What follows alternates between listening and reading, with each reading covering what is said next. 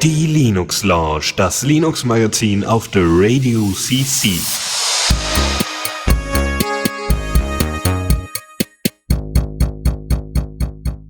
Der 12. März 2023, ihr habt die Linux Lounge auf den Ohren und ihr habt ein paar wunderschöne Ohren, das muss ich euch sagen. Und heute geht's auch wieder um Neues aus der Welt von Linux, Voss und Gaming. Ähm, ich bin der Michael, ich bin nicht allein. Ebenfalls mit wunderschönen Ohren dabei ist der Chris. Moin Moin. Und der Dennis. Ja, und wie schön sind meine Ohren? Wunderschön. Und, Oh. e und ebenfalls dabei Corona. Uh, ja, ihr hört, ihr hört es vielleicht an meiner Stimme. Jetzt habe ich drei Jahre lang geschafft, den Scheiß zu vermeiden. Und jetzt war ich einmal im Urlaub und Maske nicht richtig aufgesetzt und keine Ahnung. Lag ich letzte Woche krank. Aber deswegen sind wir auch zu dritt. Ähm, an Themen mangelt es uns vor allem auch nicht. Also der Chris und das hat auch viel zu erzählen. Und ich würde sagen, würden wir dann auch mal direkt durchstarten mit unserem üblichen Programm, nämlich Neues aus dem Repo.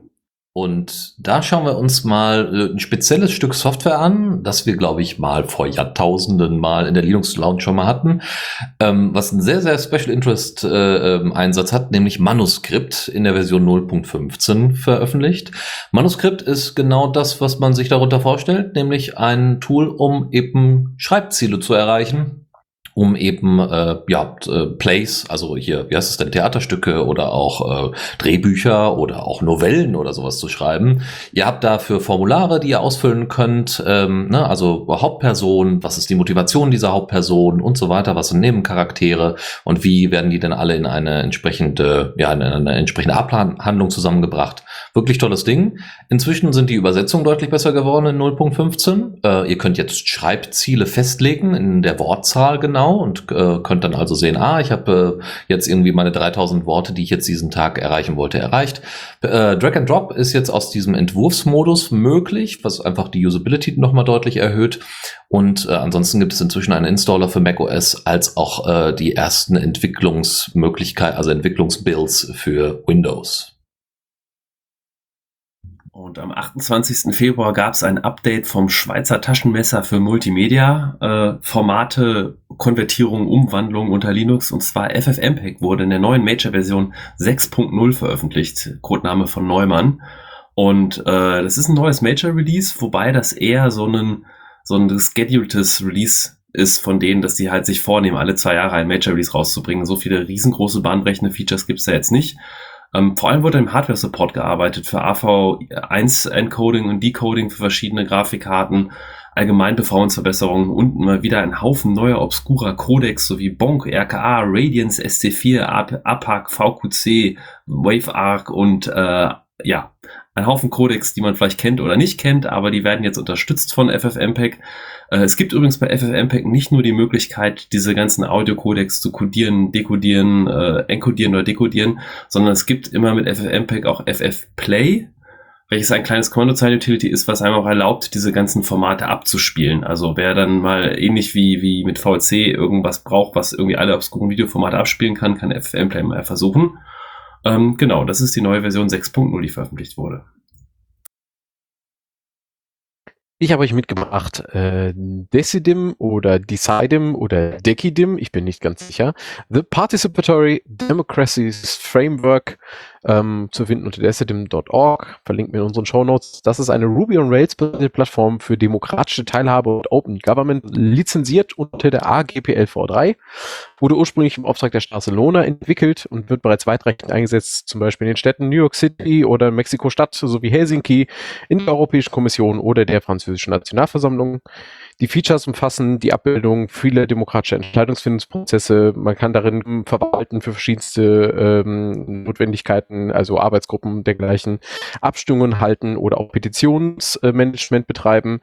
Es wird Authentifizierung äh, steht zur Verfügung im OmniAuth, also ganz, ganz viele verschiedene Möglichkeiten dort die Nutzenden zu authentifizieren. Und es ist ähm, Fazit eine spannende Plattform mit vielen Gestaltungsmöglichkeiten, sowohl für Städte als auch für Regierungen auf höherer Ebene interessant. Ähm, ja, und durch äh, einen modularen Aufbau der Software kann ich mir sehr gut vorstellen, dass auch andere kleinere Organisationen ihre demokratischen Prozesse digital umsetzen können. Wen das interessiert, mal reinschauen in unsere Show Notes. Zudem mitgebracht habe ich Outline, Fast Collaborative Knowledge Base for your team ist deren Satz.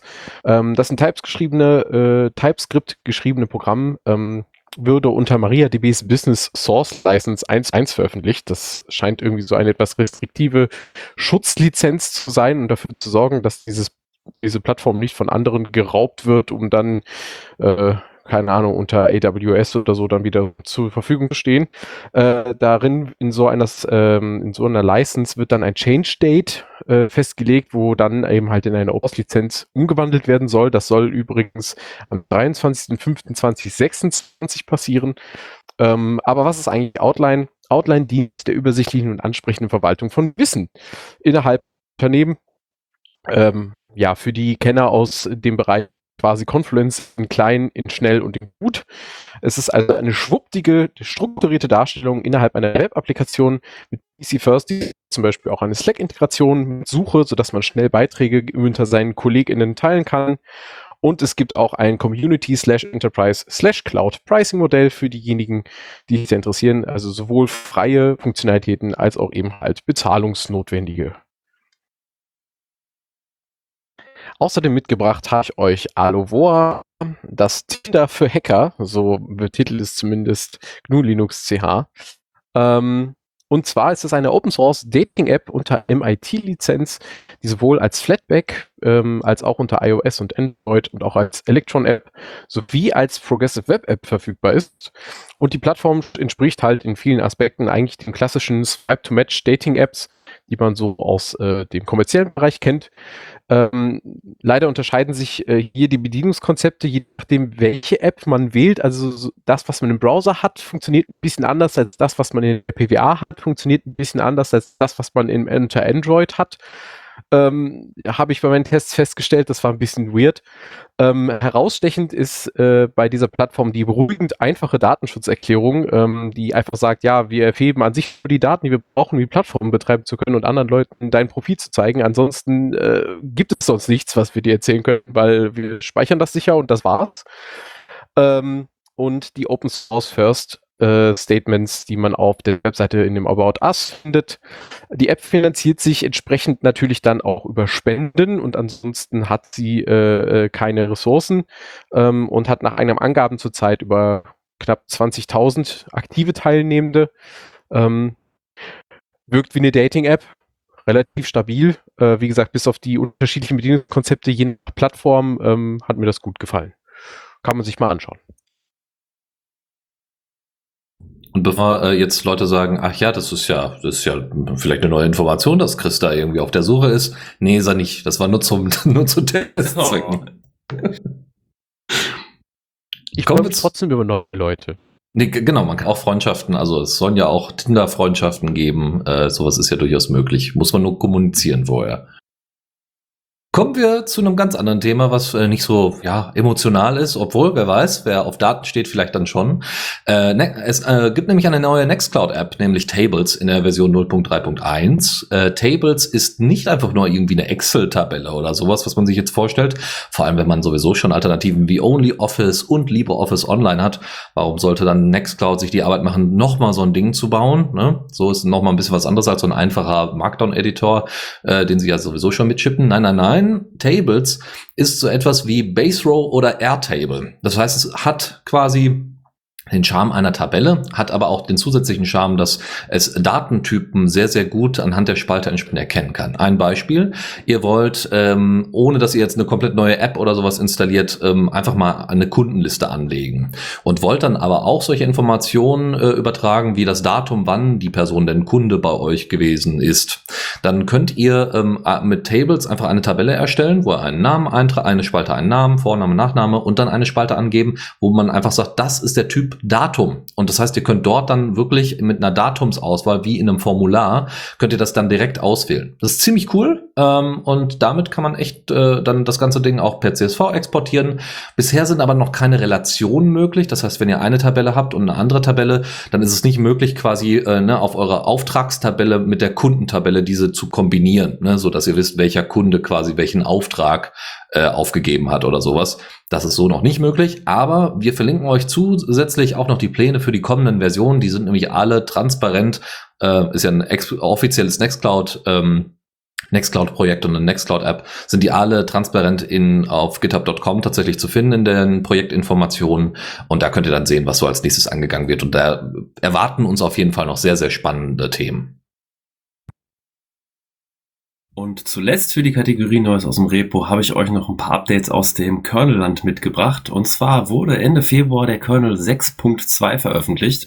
Und im Kernel 6.2, da gab es einige schöne neue Änderungen. Vor allem die BTF äh, ButterFS-Nutzer werden sich freuen, dass eine Performance an einigen Stellschrauben gedreht wurde und auch die Performance von RAID 5 und 6 verbessert wird. Allgemein wird an RAID 5 und RAID 6 äh, deutlich gearbeitet. Der, diese alternativen RAID-Modi bei ButterFS waren ja früher immer ein bisschen problematisch. Also sie wurden irgendwann beschrieben als nicht für Production geeignet und noch im Development.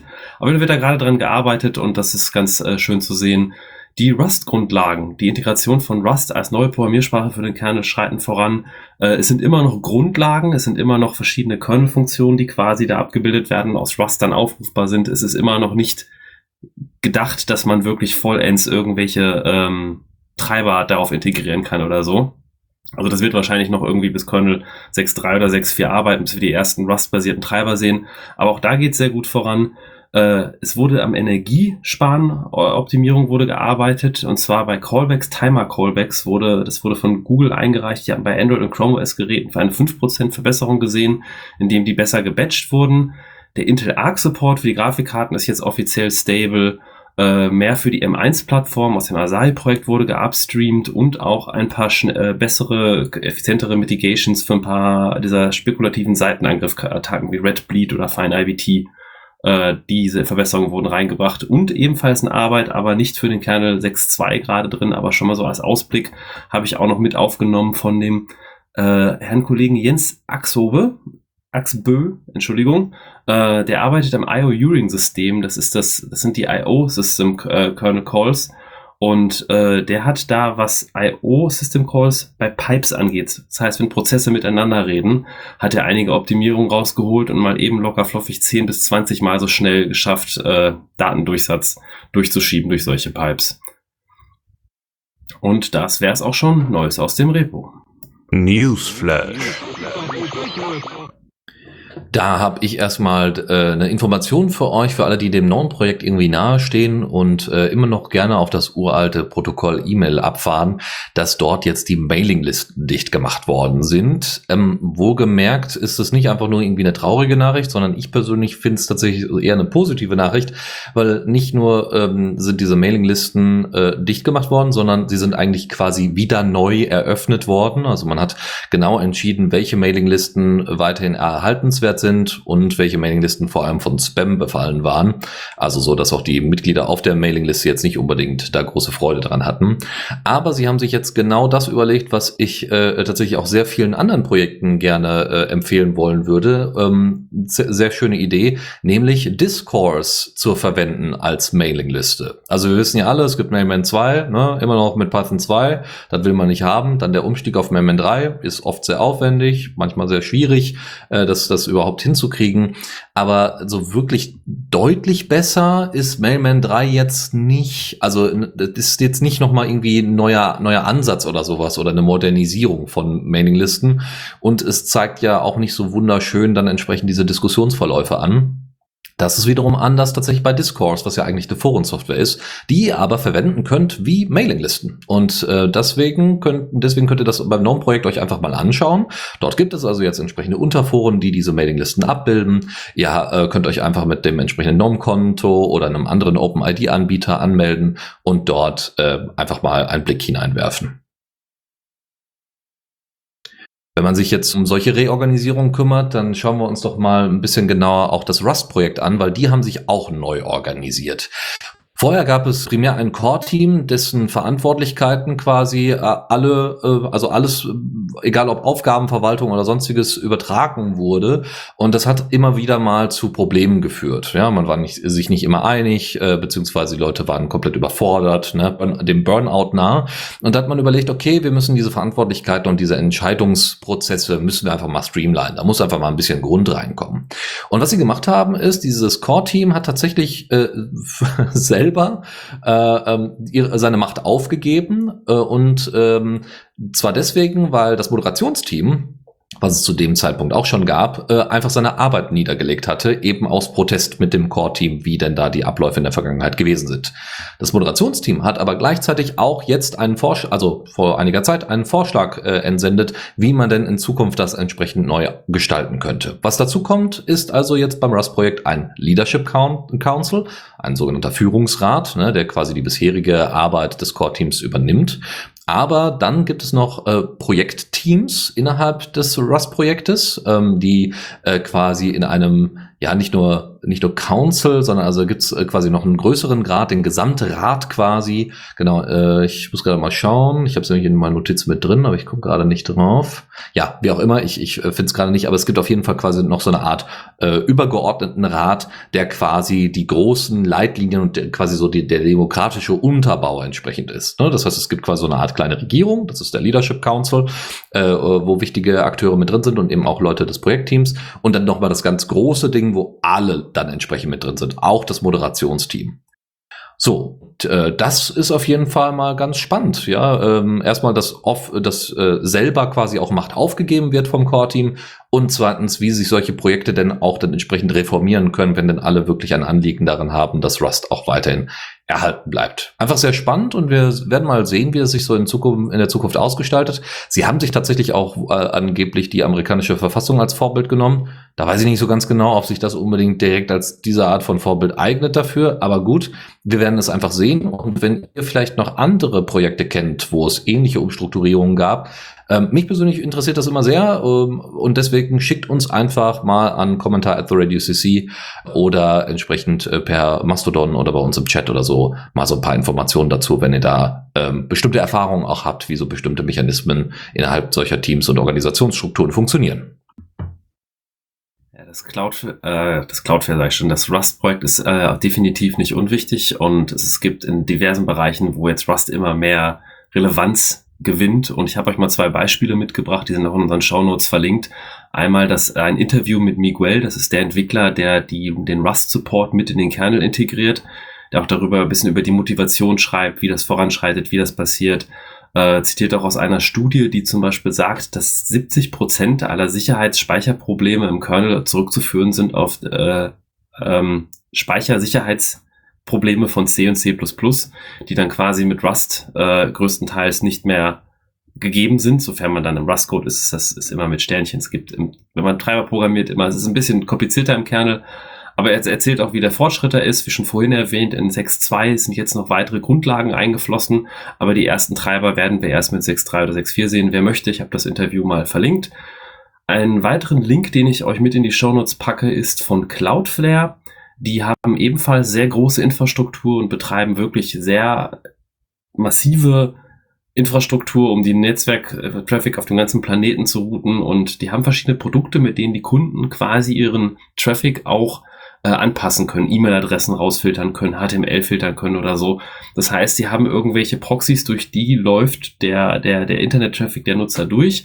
Die Sachen werden live gefiltert und umgemodelt und die hatten dafür so ein Framework, CF-HTML hieß das, mit einer State Engine namens äh, Rachel, Ruggle, keine Ahnung, wie man es ausspricht. Ähm, und das ist relativ berühmt geworden 2017 durch Cloudbleed, wo es eine Sicherheitslücke gab und Leute angefangen haben, random über Seiten im Internet interne Speicherzustände von den Cloudflare-Servern zu finden, also inklusive TLS-Keys, Passwörtern, fremde Nutzerdaten und alles Mögliche. Und äh, damit sowas nicht passiert, haben die sich auch überlegt, dass die einige Komponenten umbauen, haben einen eigenen Proxy in Rust geschrieben, bauen auf ähm, Engine X Module in Rust und da haben sie einen sehr ausführlichen Blogartikel geschrieben, der dieses schöne Frameworks mit dem Kurztitel Roffel, äh, was sie entwickeln, beschreibt, wie sie das machen. Interessant zu lesen. Kommen wir nochmal zur Nextcloud zurück. Nicht nur, dass sie eine neue App haben, sondern dass sie jetzt auch tatsächlich Google und Microsoft innerhalb der EU angehen wollen äh, mit äh, bestimmten Lösungen wie äh, quasi ihrer äh, Ready for Primetime SharePoint Replacement Lösung. das heißt, äh, ja, absolut. Ähm, aber man muss ja im Marketing und Enterprise-Bereich da sowieso erstmal ganz viel, äh, ganz viel Bullshit-Bingo betreiben, weil bei einigen äh, verhängt das dann, äh, also verfängt dann auch erst das dann so. Ähm, und zwar folgendes ganz spannend. Einmal äh, die Deutsche Telekom, die äh, baut nämlich jetzt in Zukunft auf auf die äh, auf Nextcloud, also als schon ohnehin schon, aber jetzt noch umso mehr. Früher haben sie das glaube ich ausgelagert bei Strato, was ich ganz witzig finde, dass die Deutsche Telekom halt ihre so eine Infrastruktur nicht selber hostet. Das machen sie aber jetzt tatsächlich. Und die Magenta Cloud ist passierend entsprechend auf Nextcloud und Nextcloud Office. Ja, also da ist dann, äh, soweit ich weiß, Collabora Online ähm, Office entsprechend mit drin, also lieber Office Online.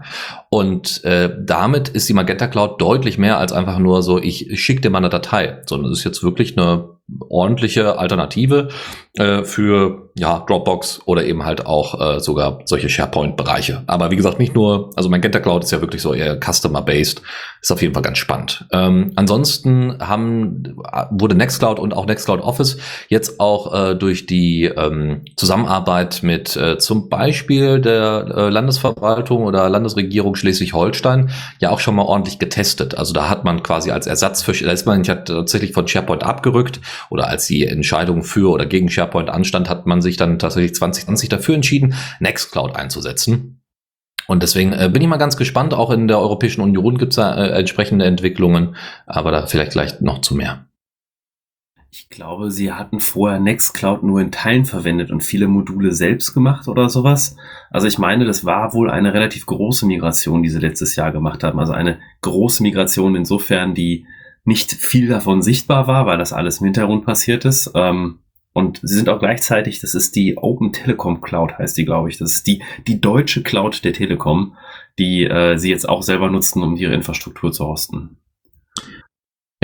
Dazu kommt sie, äh, das ja hier Dataport, von denen wir ja immer mal wieder erzählt haben, ähm, die unter anderem auch das Land Schleswig-Holstein entsprechend mit IT versorgen, äh, ja diesen, ähm, wie, wie heißt das nochmal, so ein Sovereign, also Digital Sovereign äh, Workplace quasi gebaut haben. Da ist Matrix mit drin, da ist Jitsi, glaube ich, sogar mit drin und viele andere, ne, äh, OX Mail und wie sie nicht alle heißen und Nextcloud ist auch mit dabei äh, quasi eine kompletten, einen kompletten Arbeitsplatz gebaut haben mit entsprechender Open Source Software zusammengestellt, der dann nicht nur dem Land Schleswig-Holstein, sondern auch, glaube ich, Sachsen-Anhalt und anderen, die eben an Dataport angeschlossen sind, entsprechend zugutekommt und somit die Unabhängigkeit äh, der äh, ja, öffentlichen, äh, der Öffentlichkeit, also der, der öffentlichen Einrichtungen und staatlichen Einrichtungen entsprechend gewährleistet. Auch wenn das nicht jeder so sieht, weil wie wir vielleicht äh, der, wie der eine oder andere oder die eine oder andere schon mitbekommen hat, äh, beim Ausländer, äh, beim, wie heißt es denn, beim äh, Auswärtigen Amt äh, wird weiterhin irgendwie Office 365 eingesetzt. Was ein bisschen komisch ist, ne? wenn die Bundesländer da schneller unterwegs sind.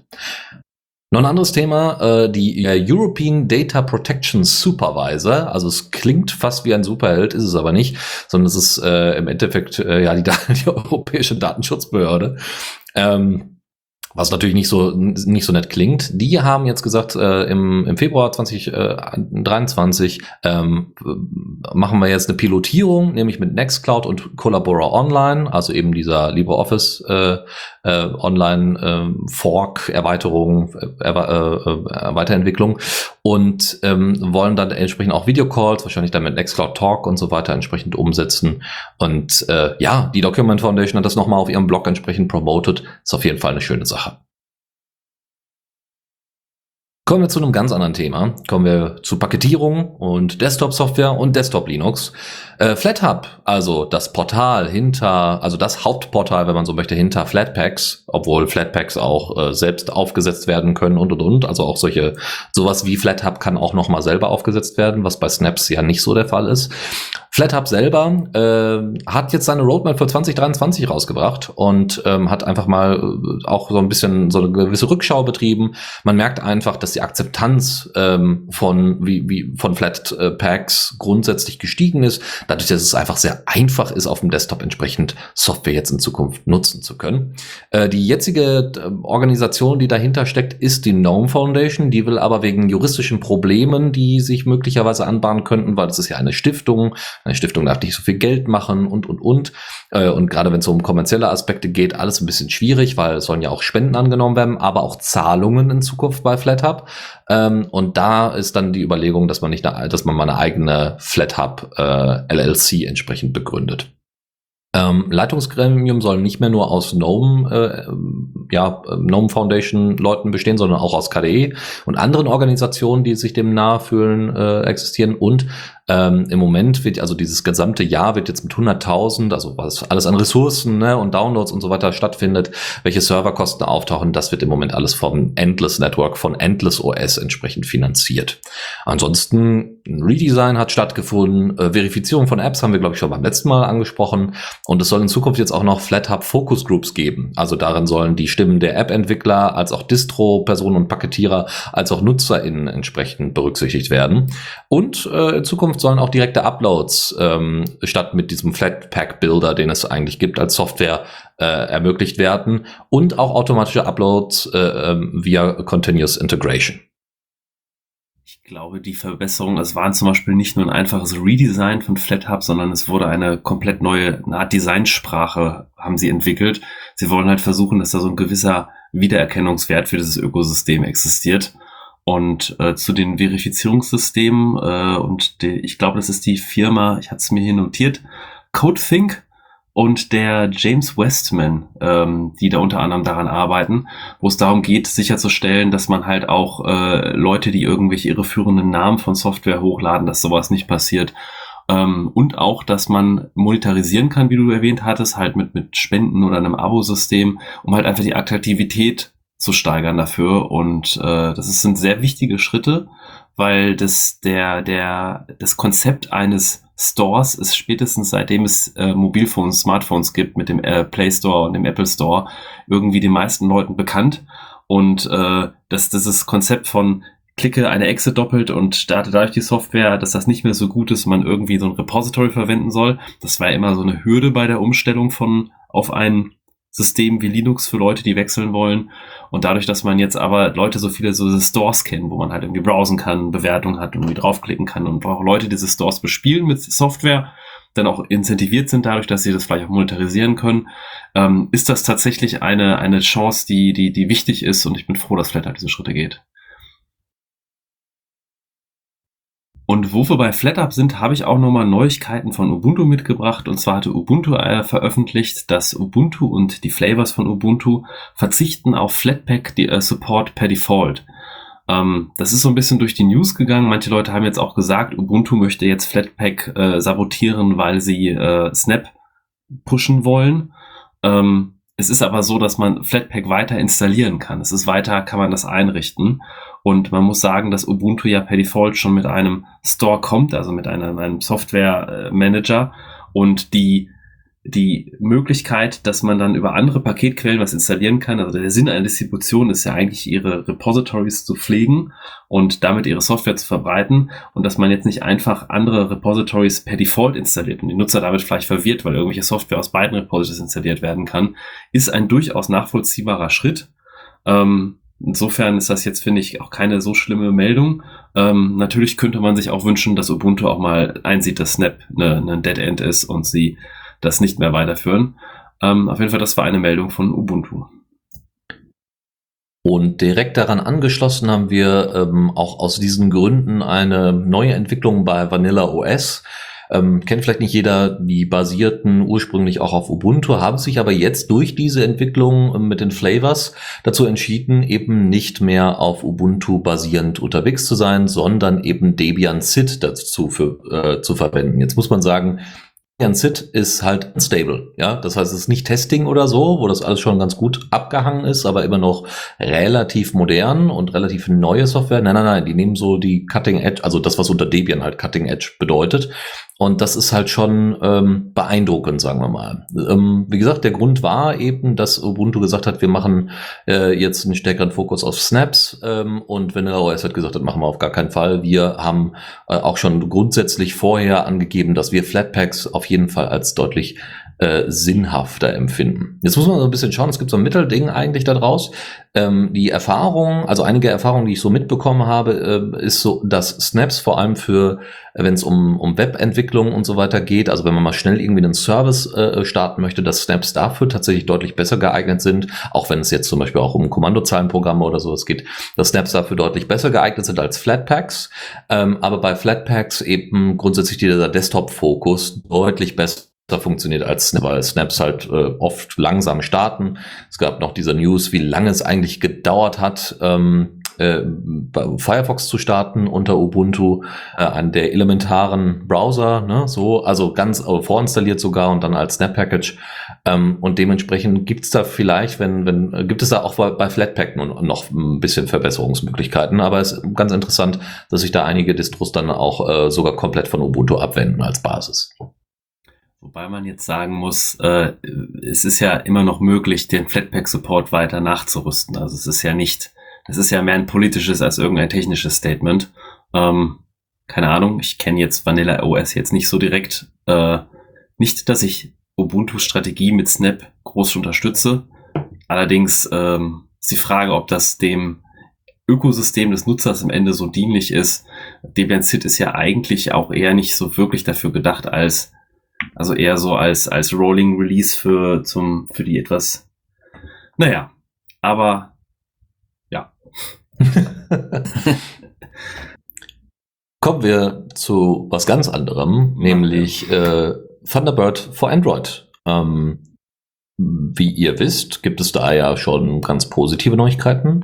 Der Mozilla, also naja, eine Unterfirma von Mozilla betreibt das ja inzwischen und K9 Mail ist ja auserkoren worden, äh, die, die Open Source äh, E-Mail App ähm, auserkoren worden, Thunderbird for Android für die Zukunft zu sein. Ja, also auf deren Basis man dann aufbaut, um es weiterzuentwickeln. Und da gibt es tatsächlich auch schon die ersten Nachrichten drüber, die ersten Beta-Versionen, die jetzt rausgekommen sind, wo es eine überarbeitete Nachrichtenansicht äh, gibt, die gezeigt wird, wo auch auf das Feedback der Community nach eigener Aussage auch entsprechend eingegangen äh, ist.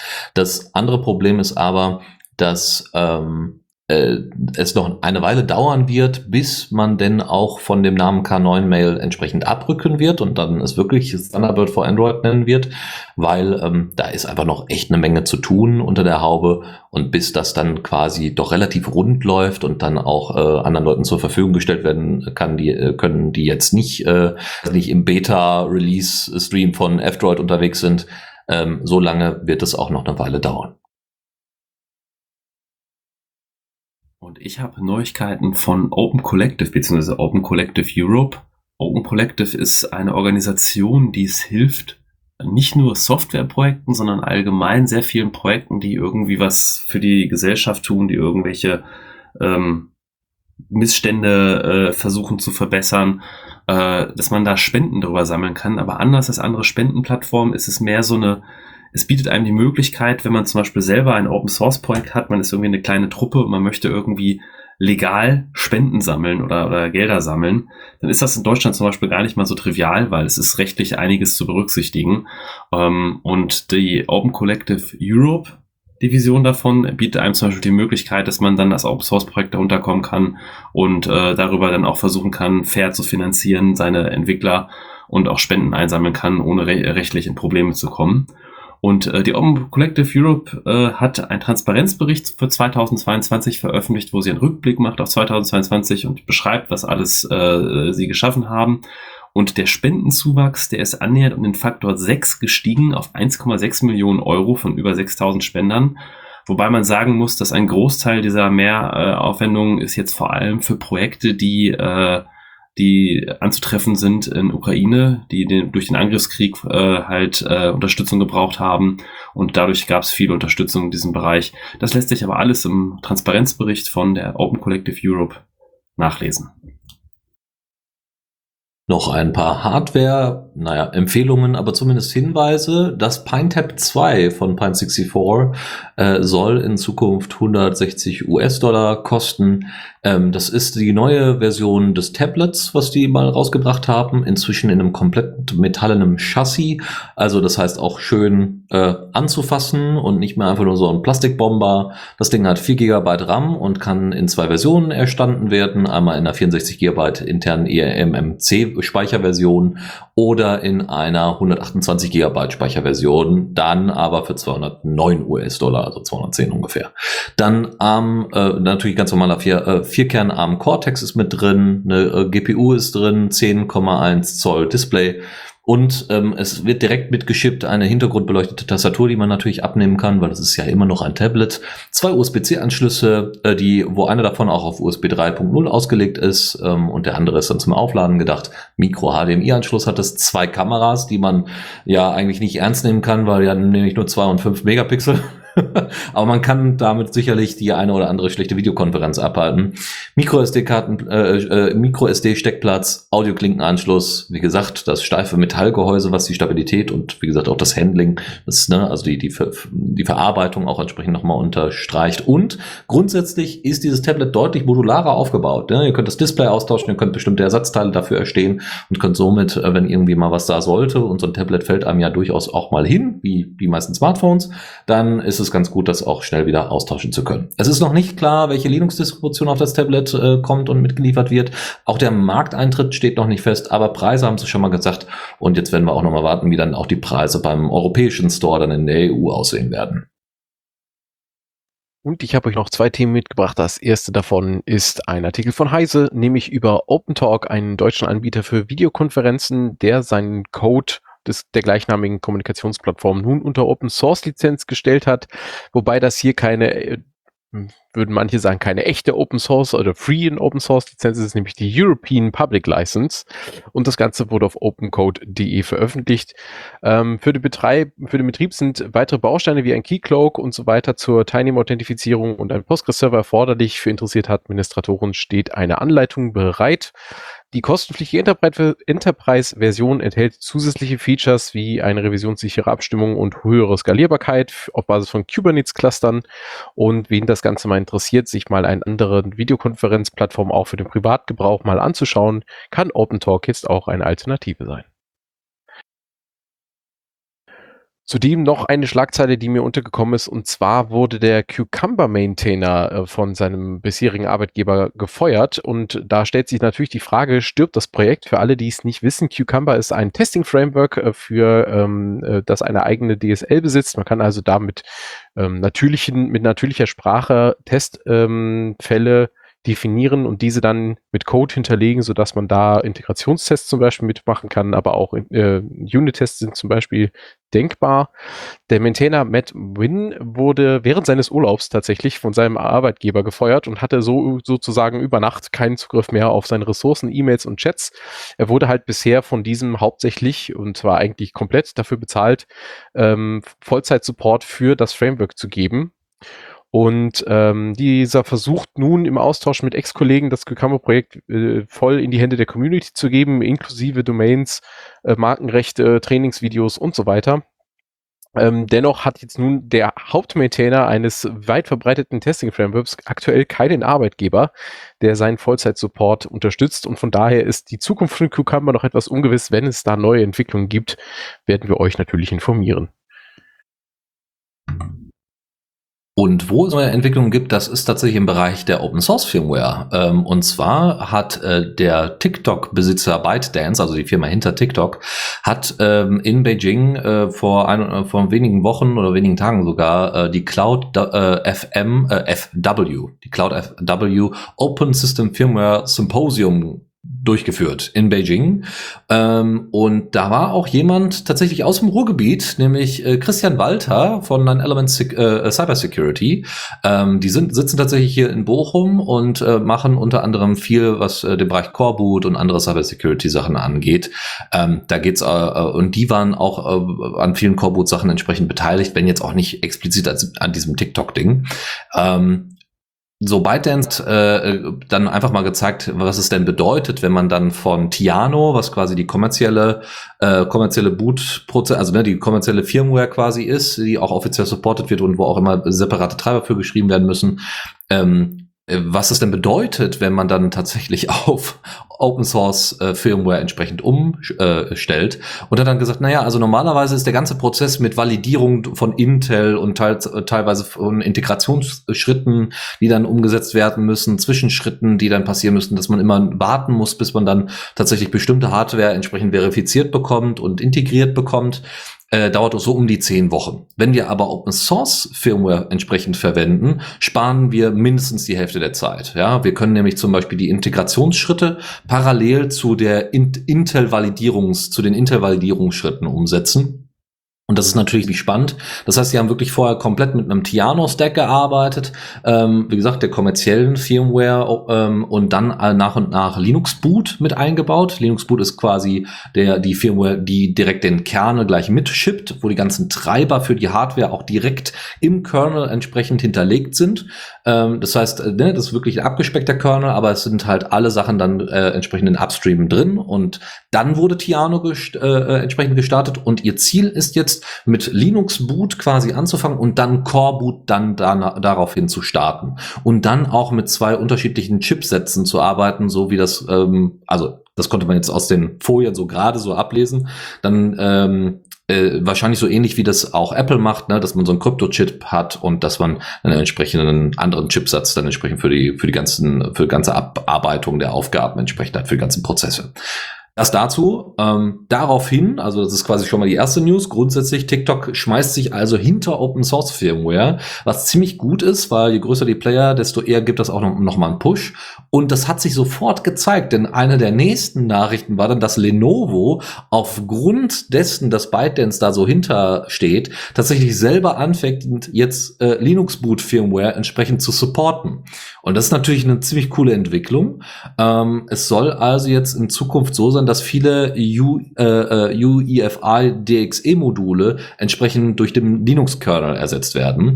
Wo, also das macht nämlich genau Linux Boot ähm, und äh, Linux Boot wurde gestartet von Google, ähm, hat dann so ein bisschen in der Linux Foundation rumgedümpelt und wird jetzt aber nach und nach von äh, von der Community oder beziehungsweise von großen Playern entsprechend auch eingesetzt wie bei ByteDance.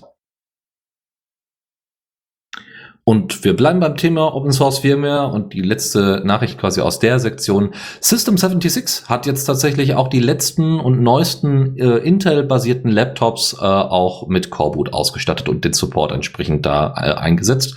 Und zwar ähm, die äh, Intel Alder Lake, also die zwölfte Generation der Intel-Prozessoren, also dieser Core-Prozessoren natürlich, ne, i7, i5 und so weiter und so fort. Äh, die sind jetzt entsprechend supported, die zumindest die Chipsätze von, von System76 x86, äh, die die einsetzen bei Laptops. Unter anderem davon betroffen ist äh, das Limor Pro 11, das äh, Oryx Pro 9 und das Oryx Pro 10 ja, also deren Rechner, die die da haben. Äh, und es soll aber, und es gibt schon erste Anzeichen im Code, äh, dass sie auch Raptor Lake äh, entsprechend supporten wollen. Das ist dann die 13. Generation, die es erst seit Oktober 2022 gibt. Und das heißt, wir hätten jetzt, ja, sagen wir mal fünf, sechs Monate nach Release des Prozessors äh, äh von Intel, offiziellem Release des Prozessors, hätten wir dann den Support dann auch entsprechend im Linux-Kernel mit drin, was, äh, was natürlich super ist ähm, und äh, damit auch, äh, also für Coreboot wohlgemerkt, ähm, äh, was den Vorteil hätte, dass äh, System 76 sehr wahrscheinlich auch ihre jetzt gerade drei genannten Rechnertypen auch nochmal in einer aktuelleren Prozessorversion veröffentlichen werden. Kommen wir zur Unterrubrik, nämlich äh, dem Fediverse. Da gibt's relativ viel zu erzählen, aber ich versuche mich da ein bisschen kürzer zu halten. Es gibt einmal äh, die Nachricht, dass Meta, also die Firma natürlich hinter Facebook und Instagram, WhatsApp und Visony und, und ähm, Oculus, äh, dass die tatsächlich gerade prüfen, ob sie nicht in das Fediverse äh, mit einsteigen wollen. Das ist ein bisschen komisch, muss man sagen. Also es geht tatsächlich darum, dass sie sagen, ja, wir wollen auf Basis von Instagram mit dem ActivityPub-Protokoll ein bisschen rumspielen und wollen uns da irgendwie beteiligen. So, wie genau das, also das wurde auch offiziell von denen bestätigt. Ähm, und es, ne, also es, du wirst dich ganz normal einloggen können, du wirst die Foto-App benutzen können, also Instagram und hast dann wohl ja, wie auch immer geartete Möglichkeit, dass Daten da auch rausfließen, also im positiven Sinne, dass entsprechende Informationen dann auch ins Fediverse geraten. Ob es dann eine Interaktionsform, äh, ob diese ermöglicht wird mit Kommentieren und Austausch und so weiter, das ist tatsächlich noch nicht klar. Ähm, und äh, deswegen werden wir da mal schauen, wie sich das so in Zukunft entwickelt. Gargron, also Eugen Rochko, der hinter äh, Mastodon, der quasi der Erfinder von Mastodon und Hauptentwickler von Mastodon, ähm, der dahinter steckt, hatte jetzt äh, das auch nochmal kommentiert. Ne? Also wenn Meta wirklich daran arbeitet, eben ActivityPub mit zu supporten, dann sind so seine eigenen Überlegungen diesbezüglich, dass das schon sehr beeindruckend ist, dass Meta wohl sich nicht zurückhalten kann an diesem großen Ökosystem, was sich jetzt da durch den äh, Zusammenfall von Twitter gebildet hat, entsprechend zu beteiligen. Was ich ein bisschen überraschend finde, weil ich meine, wir sind jetzt auf Mastodon gerade mal 10 Millionen Nutzer. Ja, jetzt können wir nochmal sagen, okay, nochmal mindestens 50 Prozent obendrauf mit Friendica und so weiter und so fort. Es sind also nicht wenige, aber es ist bei weitem nicht der Umfang, den Twitter hatte mit 300 oder 400 äh, Millionen NutzerInnen. Dementsprechend müssen wir mal so ein bisschen schauen. Aber er sieht da eher äh, eine positive Entwicklung drin. Ich bin da, muss ich sagen, ein bisschen stärker am Zweifeln, weil wir haben solche Sachen auch in der Vergangenheit erlebt, ob das jetzt Google Talk war, die dann oder auch Gmail grundsätzlich, die immer mehr quasi ihr eigenes Ding fahren. Äh, da kann ich mir vorstellen, dass man da äh, ne, hier, wie heißt das, äh, Embrace, äh, Extend, Extinguish äh, umsetzen möchte, wie es auch bei Microsoft öfters in der Vergangenheit oft der Fall gewesen ist. Ich bin da sehr, sehr sehr, sehr am Zweifeln. Das nächste Thema ist eher was Positives tatsächlich. Es gibt die äh, Mastodon-Instanz ZDF.social.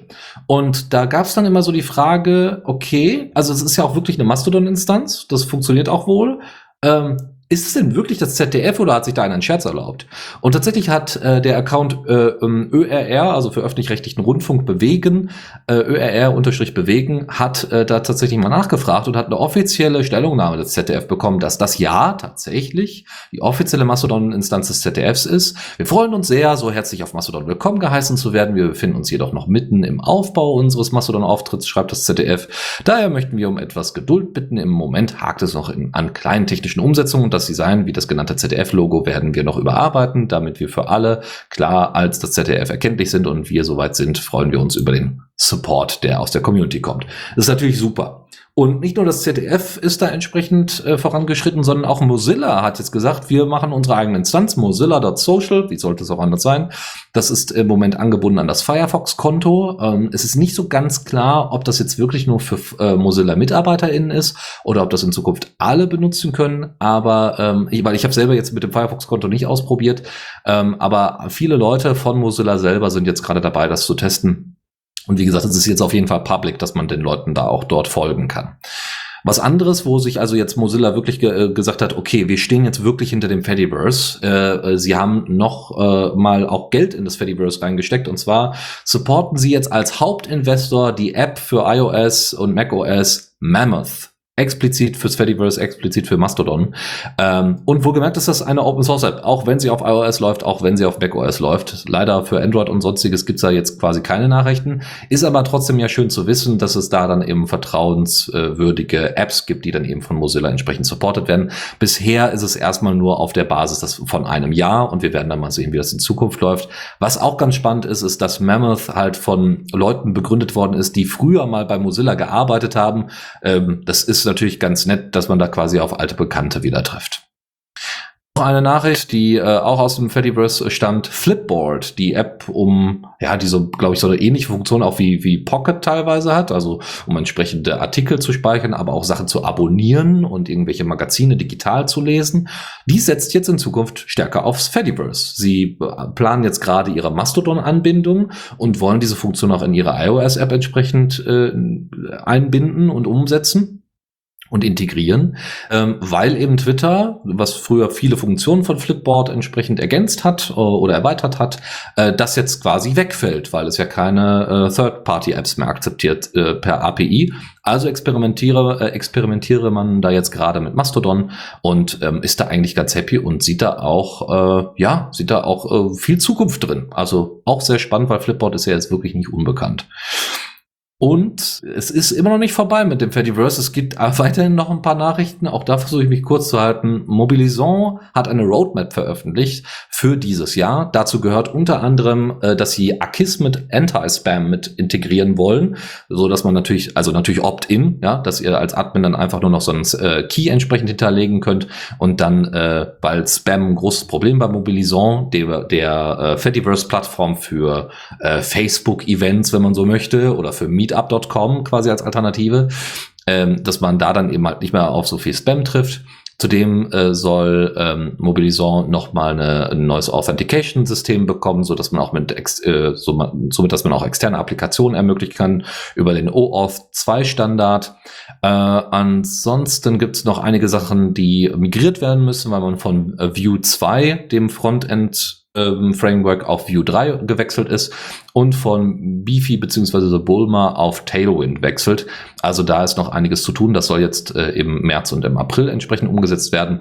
Und dann im Verlauf von 2023 soll es auch die Möglichkeit geben, auf die ich mich besonders freue, dass man externe Events per iCal unter anderem importieren kann. Das wird, glaube ich, richtig cool, weil äh, das wird auch ein separates Stück Software sein. Sie werden das nicht direkt integrieren in Mobilisation, sondern es wird ein Service sein, den man oder ein eigenes kleines Mini-Portal geben, äh, in dem man das dann einrichten kann, weil man das somit auch rechtlich voneinander trennen kann. Ne? Also das heißt, wenn da einer irgendwelche iCal-Sachen importiert, dass dann nicht Mobilisor als gesamtes Projekt darunter leidet, sondern eben äh, ja ein Teil davon, also ein, ein, ein, äh, ein separates Projekt quasi daraus wird.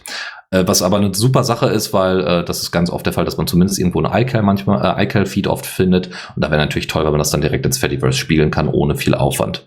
Auch soll es bessere Kommunikation, private Kommunikationsmöglichkeiten zwischen den Organ äh, Organisierern und äh, den TeilnehmerInnen entsprechend geben. Und was haben wir noch? Ja, es werden doch so ein paar weitere, also genau, man muss sagen, ähm, wenn diese ganzen Features da entsprechend mit drin sind, dann muss man sagen, wird gesagt, also muss man, muss man, haben sie mit reingeschrieben in ihre Roadmap, dann ist erstmal Schluss. Ja, wir haben dann erstmal Feature Parity erreicht, so Feature, Features sind dann fertig, wir sind Feature Complete und dann wird Framasoft äh, erstmal keine weiteren Features mehr in Mobilison mit einbringen. Sie haben jetzt erstmal nicht geplant, die Weiterentwicklung, also Weiterentwicklung äh, äh mit neuen Features auch für 2024 zu übernehmen, ähm, ne, sondern sie werden das Projekt weiterhin am Leben erhalten, ganz klar, da wo es notwendig ist, aber sie planen jetzt nicht mehr, dass noch große neue Features dazu kommen, nachdem quasi 2023 gelaufen ist. So, und die letzte Nachricht noch entsprechend hier äh, aus dem Fediverse ist, dass Atomic, also die Firma hinter WordPress, ähm, jetzt tatsächlich ernst macht mit dem Fediverse. Und zwar haben sie sich jetzt äh, jemanden rausgesucht, der die, ähm, der das Activity Plugin für WordPress geschrieben hat und hat äh, und haben gesagt, okay, wir fanden dich jetzt, wir unterstützen dich, äh, wir helfen äh, dir entsprechend. Ähm, und es wurde auch nochmal offiziell von äh, einem Mitarbeiter Brandon Kraft von Atomic nochmal bestätigt. Sie versuchen jetzt entsprechend WordPress äh, als First Party Fediverse Member ins Spiel zu bringen. Und wenn man dann mal so überlegt, dass irgendwie WordPress auf 43 Prozent aller Webseiten im Netz, ne, also soweit es irgendwie messbar war, äh, läuft, muss man sagen, ist das natürlich grandios, wenn dann auch noch das Fediverse quasi um diese ergänzt wird. Ich bin mal gespannt, wie sich das ausgestalten wird am Ende, aber es bedeutet, dass Fediverse lebt und lacht und äh, freut sich über den Untergang von Twitter. Ähm, da ist also einiges, einiges äh, für die Zukunft geplant. Ich bin sehr gespannt, wie das läuft. Zockerecke. Und die Zockerecke beginnen wir traditionell mit This Month in Valorant und ich habe euch wieder News mitgebracht, denn es gibt wieder neue und zwar bringt es neue Änderungen im, gibt es neue Änderungen im Spiel und die bringen unter anderem zum Beispiel Potion Sickness. Potion Sickness soll dazu dienen, damit ihr nicht mehr bei den stärkeren Endbossen einfach fleißig eure Heiltränke spammt, sondern dass ihr ordentlich fleißig grindet, bis ihr dann irgendwann soweit seid. Es gibt neue Kreaturen, Glowing Sprite Voxels und so weiter äh, und dazu noch verbesserte Side zwei Positionierungen in den Generatoren. Es warten auch noch weitere Änderungen auf ihren Merch und zwar unter anderem neue Camps, Items, Sitzgelegenheiten, die man auch endlich benutzen kann und die einfach nur nicht nur in der Gegend rumstehen. Sterbestrafen, also dass ihr tatsächlich auch eine Penalty habt, wenn ihr beim Spielen drauf geht und neue Nahrungsmittel und vieles mehr. Des Weiteren wo, gibt es einen Physik-Bug, der jetzt vor kurzem äh, an die äh, Entwickler weitergereicht wurde, mit Hilfe eines kleinen Videos. Dieser ermöglicht aktuell das Überqueren großer Entfernungen auf Wasseroberfläche mit Hilfe eines Gleiters, indem man einfach mit einem bestimmten Winkel, äh, während man im Gleiter fliegt, auf die Wasseroberfläche trifft. Ähm, das kann man sich dann entsprechend im äh, Below-Blog mal anschauen. Äh, zudem ist geplant, äh, sowohl Musik als auch Grafiken, also alle Assets rund um Valoran ähm, für die lokale, lokale ähm, ach, da habe ich noch eins, legale Verwendung im Videostreaming zu erlauben, äh, zu relizenzieren. Und zwar hat man äh, da tatsächlich gemeinsam assessed, was man denn da genau haben möchte. Und als Ergebnis wurden die Creative Commons Lizenzen CC BY und CC BY SA erwählt die man bevorzugsweise äh, nehmen kann dafür. Natürlich steht den jeweiligen Urhebern der Assets frei, unter welche Lizenz sie sie stellen wollen. Allerdings äh, wird, wird sehr äh, nahegelegt, nicht die ND ähm, C-Lizenzen zu nehmen, da das das Weiterverarbeiten der Assets verhindern würde, zum Beispiel eben halt um Plugins zu entwickeln oder dergleichen. Und das wäre ja schon ein bisschen schade, wenn das so restriktiv wäre. Und ich mache direkt weiter mit This Month in Mindtest. Nach unserer Sendung im Februar erschien nämlich endlich wieder ein Mindtest-Blog. Ich hatte mich ja noch beschwert, dass wir da irgendwie keine Neuigkeiten bekommen hatten. Ähm, aber das wurde jetzt tatsächlich, äh, der Blog wurde trotzdem weitergeführt, entgegen meiner Befürchtungen. Und was gibt es da Neues? Unter anderem wurde die Engine weiter Multithread optimiert und ebenso soll es ein neues Format für die Modelle in Mindtest geben. Zukünftig soll man 3D-Modelle im verbreiteten GLTF-Format äh, ähm, einbauen können. Das Ganze soll das äh, äh, Verwenden zum Beispiel von Tools wie Blender und dergleichen vereinfachen, sodass man nicht weitere Konvertierungsplugins benötigt. Und jetzt gehe ich mit euch einmal durch die verschiedenen News-Sections des Blogs und zwar einmal die Game News und zwar gibt es da drei Backrooms-Tests gibt es da zum einen, das bringt die Spieler in ein volles Backrooms-Setting, weitreichende leere Korridore, also ähm, ohne jegliche Interaktionsmöglichkeiten, die erkundet werden wollen. Mit unterschiedlichen Settings und Biomen soll eine Atmosphäre der Einsamkeit erzeugt werden. Ähm, ja, kennt man auch von vielen anderen Spielen, die in die Richtung gehen. Ist auf jeden Fall sehr spannend, sich das mal anzuschauen. Zudem gibt es Asuna als neuen, äh, neues Game, das tatsächlich die schönsten Biom-Mods, die man für Mindtest bekommen kann, miteinander verknüpft und damit im jetzigen Zustand erkunden weiter diverser Gegenden mit wunderschönen Landschaften ermöglicht und Piranesi Restoration Project, was mit der Name kommt daher, dass es ein verwaistes Puzzle-Game für meinen Test gab, das hieß Piranesi und das soll jetzt wieder aufleben. Befreit von Bugs und endlich auch mit einem lösbaren Ende ist dieses Spiel sicherlich ein Blick wert für Puzzle-Plattform-Freunde.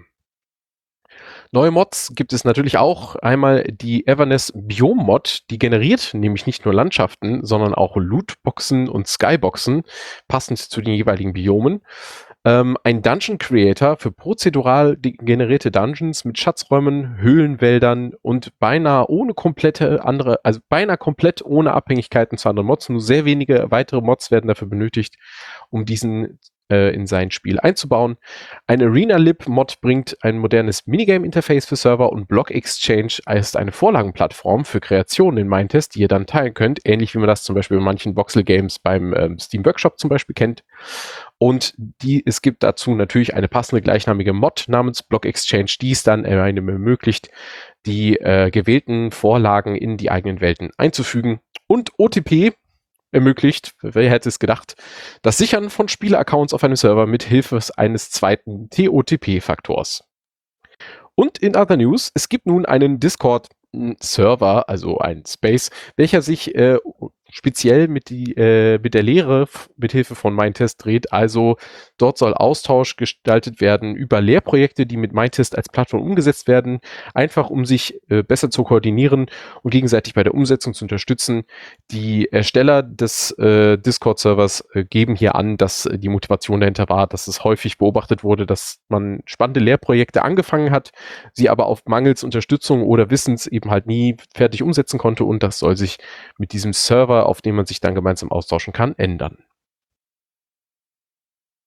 Und ich habe zwei technische kleine Leckerli, Leckerli mitgebracht und zwar einmal das nächste Mesa-Update äh, unterstützt in den äh, unterstützt zusammen mit Steamplay und äh, Proton und VK D3D, also dieser Kompatibilitätslayer nach unten hinweg, mehr Funktionen, die für Raytracing benötigt werden. Unter anderem eins der großen Spiele, die jetzt mit Raytracing tatsächlich funktionieren werden, sind Cyberpunk 2077. Also dort äh, wird man jetzt mit der nächsten Mesa-Version selbst unter Linux Raytracing nutzen können. Und ebenfalls aus dem Grafiktreiberbereich, äh, ihr kennt mich ja, ich schwärme hin wieder gerne über Sync, dem Kompatibilitätslayer, welches OpenGL nach Vulkan übersetzt. Und äh, da gibt es jetzt eine Software, das hatten wir, glaube ich, schon mal in einer vorherigen Sendung erwähnt, dass das geplant ist und ist mit der aktuell veröffentlichten Version jetzt tatsächlich auch eingebaut.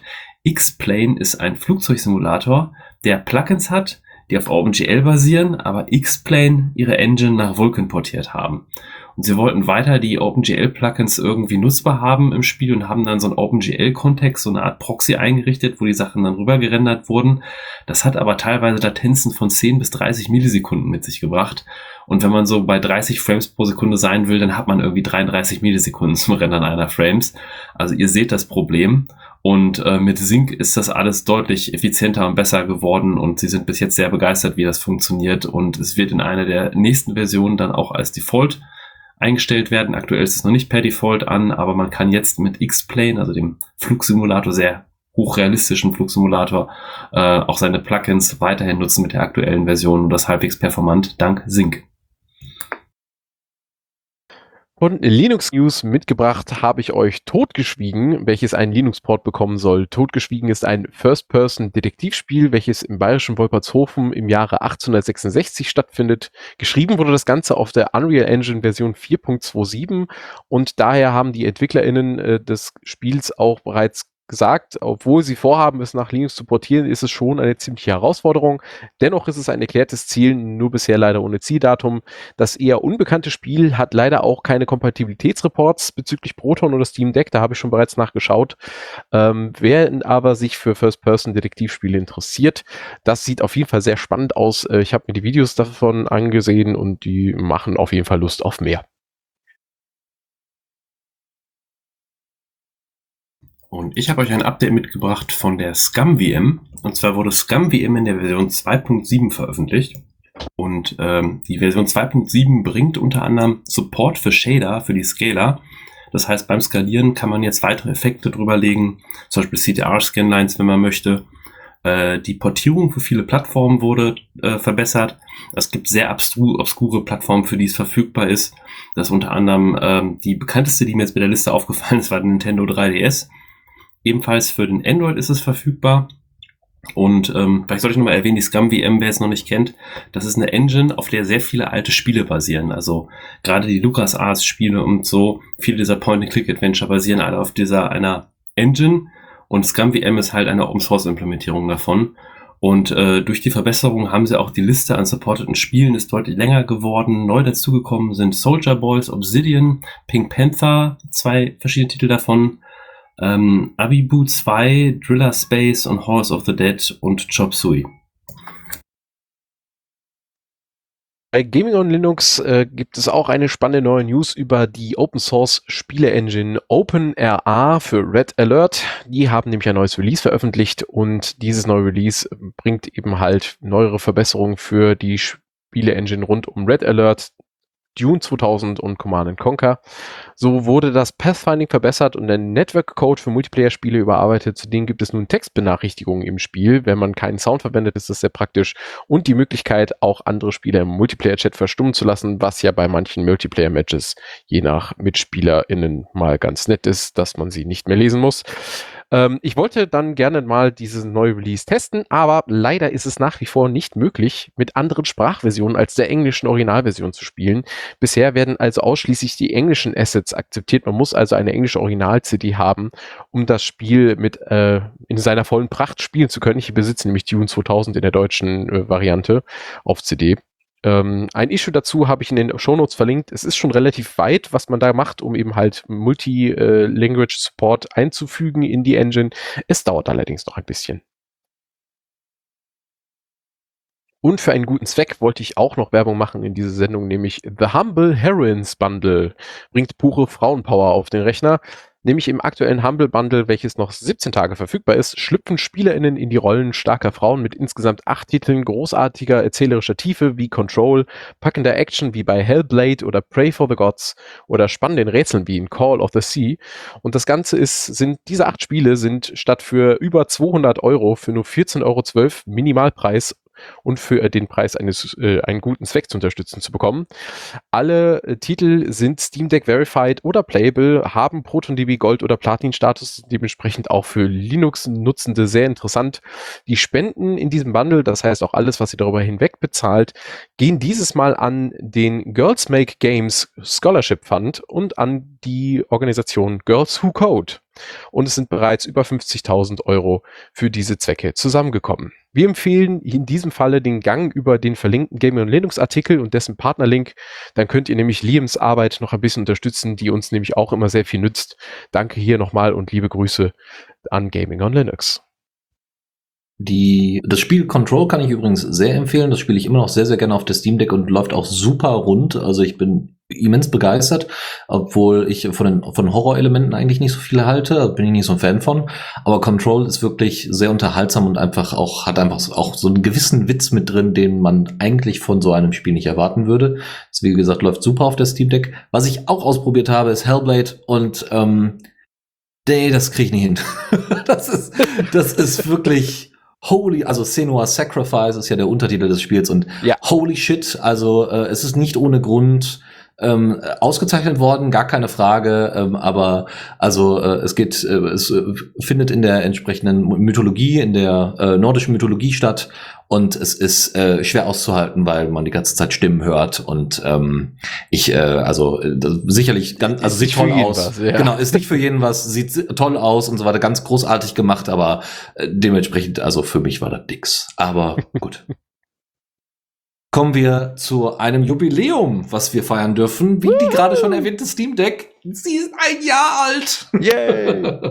Wurde Ende, äh, Ende Februar ja tatsächlich offiziell released, beziehungsweise dann auch der Presse vorgestellt oder den ersten Leuten zugeschickt. Ne? Ähm, also ob es jetzt Linus Tech Tips war oder wer auch immer, ja, oder The Linux, Linux Gamer, also Gardner Bryant. Äh, die haben alle schon mal die Steam Deck relativ früh bekommen, haben also auch alles von Anfang an mitbekommen, wie schwierig auch einige Sachen waren und wie lange man dann auch warten musste. Ne? Ich erinnere mich äh, äh, ähm, dann noch mal, Chris, wir haben, äh, also ich hatte im August, glaube ich, gesagt, ich möchte mit, nee, du hattest im August, glaube ich, bestellt. Ich, ich war ne? das, ja, genau. Genau, ja. Und ich, genau, irgendwie so. Und dann, nee, im August kamen sie an. Ja, bestellt hatten wir aber doch relativ schnell danach, oder? Ja, ich meine auch. Ich, nee, du hattest sogar im, nee, du hast im August 2021 bestellt, genau. Und ich habe erst, als die ersten Pressereleases rauskamen, bestellt. Und wir haben, glaube ich, in einem Abstand von drei Wochen haben wir unsere Steam Ja, genau, bekommen. genau. Also so du war hast das, die relativ genau. schnell bekommen. So schnell haben sie die Verfügbarkeitsprobleme gelöst. Das war ja schon echt erstaunlich. Genau, das war der erste Part. Der zweite Part ist, dass einfach unglaublich viele Spiele auch ins, inzwischen als validated gelten und ähm, die Wachstumsrate, also wen sie denn da, ne, um wie viele Spiele sie denn pro Woche oder pro Monat denn neue Leute, äh, neue Spiele dazu bekommen haben und überprüft haben, das ist immer gut angestiegen. Äh, wenn man jetzt aber den Anteil sich anguckt, wie viele Spiele verified und playable sind, muss man sagen, die verified-Titel, die ja deutlich besser sind, ne, also das wirklich alles perfekt angepasst, das ist so, als wäre dafür entwickelt worden, die liegen gerade mal bei 20 bis 25 Prozent. Alle anderen Titel von denen, und da kommen wir gleich auch noch zu, von den vielen Titeln, sind entsprechend playable. Aber solange man drauf spielen kann, alles cool. Ich komme damit super klar. Für mich muss das nicht alles perfekt sein. Ne? Solange ich vielleicht noch ein paar, paar kleine Tricks oder sowas anwenden kann, damit ich Texte ordentlich lesen kann oder so. Ansonsten, es gibt keinen wirklichen Wettbewerb diesbezüglich. Ja? Also, äh, achso, ja, eine Sache noch natürlich. Nachdem sie rausgekommen ist, gab es unglaublich viele positive Reviews. Einige haben gesagt, ah, ist noch nicht ganz fertig. Dann hat das wenige Monate gedauert. Dann haben die so viele Betas und neue Versionen rausgebracht für SteamOS, dass äh, äh, wenig später die Leute das ausprobiert haben und gesagt haben, ja, das Ding ist geil. Ja, so, das macht einfach Spaß. Ja, äh, genau. Äh, was ich sagen wollte, der Wettbewerb. Es gibt keinen Wettbewerb. Es gibt kein Konkurren keine Konkurrenz, keine Konkurrenz in Sicht. Ähm, es hat tatsächlich das, äh, ähm, das Verhalten von PC-Gamern immens beeinflusst und das kann ich auch von mir behaupten. Ja, Jupp. also ich habe, Jupp, glaube ich, seitdem nicht ah, vielleicht zweimal oder dreimal an meinem Hauptrechner gesessen. Okay, so schlimm ist es bei mir nicht, weil ich spiele momentan relativ wie Crusader Kings und das geht auf der Steam Deck gar nicht. Da kannst du dich, kannst auf Biegen und Brechen, das funktioniert einfach nicht. Das musst du an einen großen Bildschirm anschließen und brauchst Maus und Tastatur dafür. Das geht nicht mit der Konsole. Aber ähm, ja, ansonsten gebe ich dir recht. Also äh, ganz viele von meinen Titeln auch, ähm, die zwingen mich nicht mehr an den Schreibtisch. Das ist schon echt großartig. Ich habe tatsächlich äh, vor kurzem jemandem die Steam Deck äh, also mal unterbreitet und empfohlen und dann ne, für die gesamte Familie quasi, also für, äh, für, für, für ein, ein, ein Paar. Und es war tatsächlich so, sie hat halt vor allem so Casual Games natürlich gerne gezockt, ne, so, und äh, er dann wiederum dann sowas wie Civilization oder so. Und das hat super funktioniert. Also sie kann da genauso, also es ist perfekt, pass, ne, man kann sich einfach mal aufs Sofa legen, einfach mal zocken, muss nichts anschließen, nix, ne, hat einfach seine Ruhe, ne, muss nicht irgendwie rumfrickeln, kann, hat aber immer noch die Möglichkeit, es dann doch noch mal auf den, auf den großen Bildschirm zu packen. Und dann wurde dann gesagt, ah ja, und kann er denn überhaupt 4K und bla bla bla, also nicht nur der Bildschirm, sondern auch die Steam Deck. Ich habe so gesagt, ganz ehrlich, es interessiert am Ende niemanden. Probiert es aus, ja, und wenn euch das reicht, ist alles cool, aber ihr müsst nicht darauf gucken, ob das wirklich 4K kann, ja, ob die Steam Deck das aushält. Und die große Erkenntnis war dann auch, wow, Civilization spielt sich auf der Steam Deck gar nicht mal so schlecht, obwohl man ja eigentlich Tastatur und Maus dafür erwarten würde. Also da habe ich also auch sehr positives Feedback bekommen, was mich sehr freut. Ansonsten äh, ist es quasi Valves erste wirklich großer kommerzieller Erfolg im Bereich Hardware. Ne? Die Steam Machines waren es nicht, auch die Steam, äh, der Steam Controller war es nicht, auch die Valve Index, obwohl sie unglaublich hochgejazzt worden ist, weil sie einfach ein gutes Stück Hardware ist, aber natürlich ein richtiger Verkaufsschlager war das Ding nicht. Ne? So einfach vom Preis her auch überhaupt nicht. Ähm, aber deswegen ist die Steam Deck das Ding schlechthin, was aber natürlich da auch daran liegt, dass es äh, das Valve natürlich mit jeder verkauften Steam Deck miese macht und erst durch den Verkauf der Spiele natürlich das alles versucht wieder reinzuholen. Ansonsten äh, ist genau auf Linux und SteamOS äh, gesetzt zu haben genau der richtige Weg gewesen. Große Überraschung, also mich überrascht es überhaupt nicht.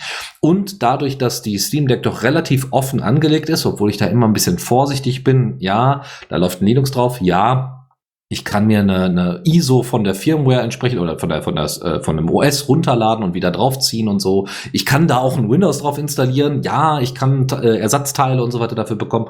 Alles cool, aber Open Hardware ist das nicht, Open Firmware ist das nicht. Es ist cool, das geht. Es ist cool, dass es mehr Möglichkeiten gibt als bei jeder jeder äh, als irgendeinem anderen Handheld oder einer anderen Konsole. Alles cool.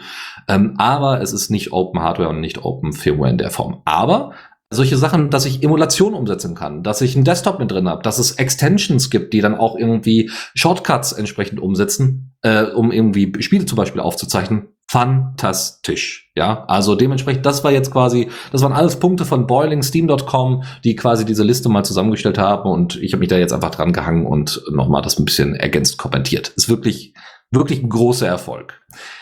Daraufhin kann man jetzt auch sagen, äh, die Steam Deck hat jetzt 8000 mindestens playable Games die man jetzt zur Verfügung hat.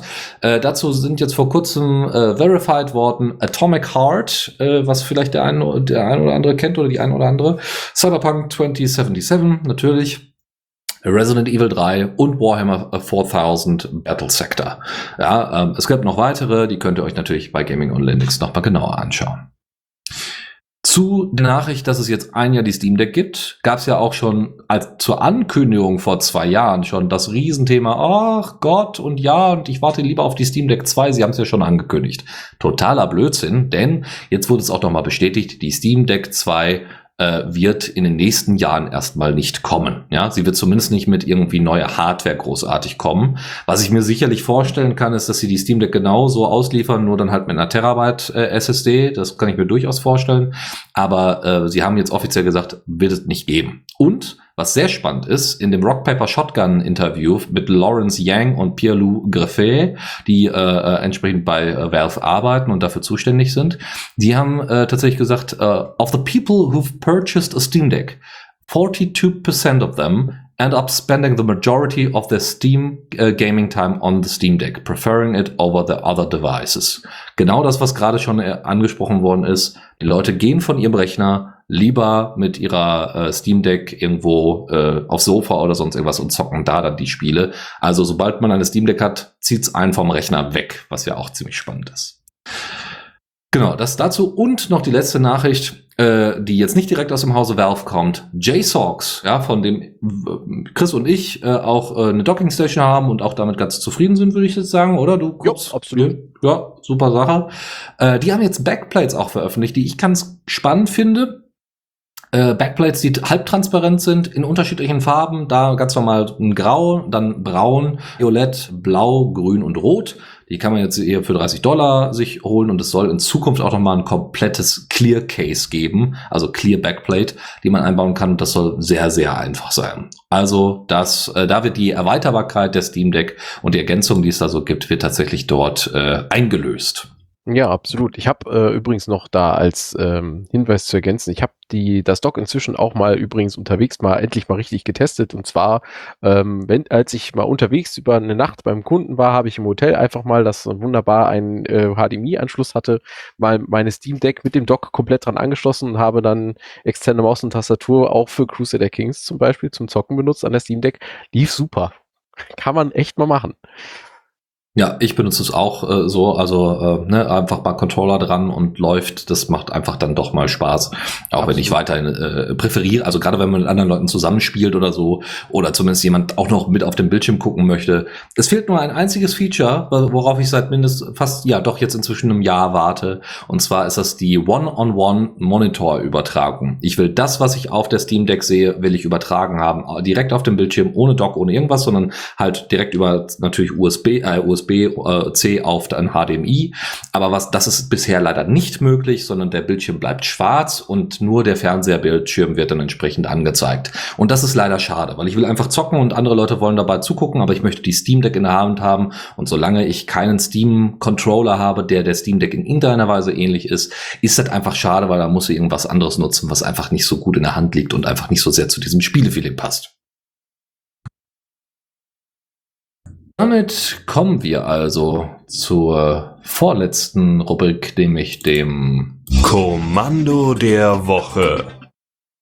Und das habe ich für euch mitgebracht und das Beste an diesem Programm, an diesem Kommando, kann ich euch direkt verraten. Es ist in Rust geschrieben. Und zwar handelt es sich hierbei um BRoot, äh, ein Opinionated Directory Tree View ähm, für euer Terminal, eine gute übersichtliche terminalbasierte Baumansicht, die tatsächlich versucht, äh, sich auf das Wesentliche zu konzentrieren. So achtet zum Beispiel BRoot auf .git-ignore-Files und andere Ignore-Files kann man auch entsprechend einstellen, sodass halt gewisse Dateien einfach nicht grundsätzlich nicht angezeigt werden, sodass auch tiefe Bäume mit vielen Dateien auch übersichtlich und beherrschbar sind. Ähm, es gibt zudem verschiedene praktische Shortcuts für eine effiziente Bedienung und zudem bietet es einem die Möglichkeit, direkt an verschiedene Stellen im Baum zu springen, wenn man dann zum Beispiel das Directory gefunden gefunden hat, welches man gesucht hat. Tipps und Tricks. Und da machen wir es jetzt ganz schnell. Äh, GNU Linux CH hat ähm, eine Anleitung geschrieben, wie man Serienbriefe mit Inkscape erstellen kann. Ähm, Open Source, das ist so ein bisschen abgekupferter Beitrag von opensource.com. Das ist auch überhaupt nicht schlimm, weil die haben einfach mal dargestellt, wie man quasi mit Inkscape, äh, Inkscape entsprechende Title Cards generieren kann. Ja, also das heißt, wenn ihr mehrere Videos habt von Vorträgen beispielsweise und ihr habt einfach eine CSV-Datei, wo die ganzen äh, ähm, Titel entsprechend mit drinstehen, ne, was für Videos das waren, dann könnt ihr damit das alles automatisch generieren und habt einfach ohne Ende SVG-Dateien, mit denen, die ihr sofort dann auch per Kate Live oder sowas befüllen könnt.